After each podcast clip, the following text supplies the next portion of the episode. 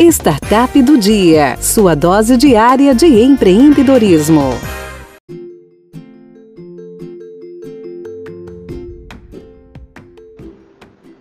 Fala Gustavo, bom dia. É o Bruno Gaspar aqui da CropChain, tudo bem? Então, cara, eu vou te explicar um pouco do, do, do que a empresa faz, tá? E aí, se eu conseguir contribuir, eu vi que você, você pediu ali no, no LinkedIn, se eu conseguir contribuir com alguma coisa, você pode contar comigo. É, na verdade, a CropTeam ela foi criada há seis, sete meses, tá? Eu sou o fundador é, e hoje eu tenho um investidor comigo. É, e o que a gente faz é o seguinte: a gente é, utiliza blockchain em transações agrícolas. Então, eu costumo dizer que a gente é o ponto mais próximo entre o Brasil e o mundo quando a gente fala de agricultura. A ideia é que a gente consiga transacionar é, principalmente commodities, soja, milho, algodão, é, para qualquer pessoa no mundo, numa transação peer-to-peer, -peer, sem um terceiro para fazer a parte de corretagem.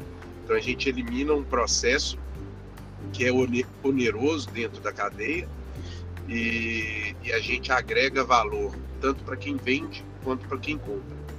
Então a ideia é que a gente vire global é, num plano de dois a três anos, mas o primeiro passo é aqui no Brasil. A gente ainda está em fase inicial, tá?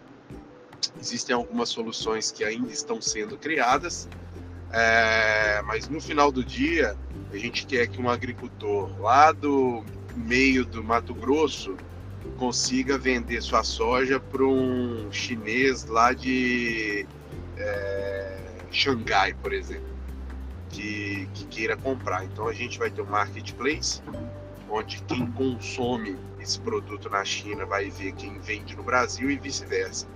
Essas pessoas elas vão dar rating uma para outra e, é assim que o sistema ele vai se manter de forma orgânica com o próprio feedback dos usuários.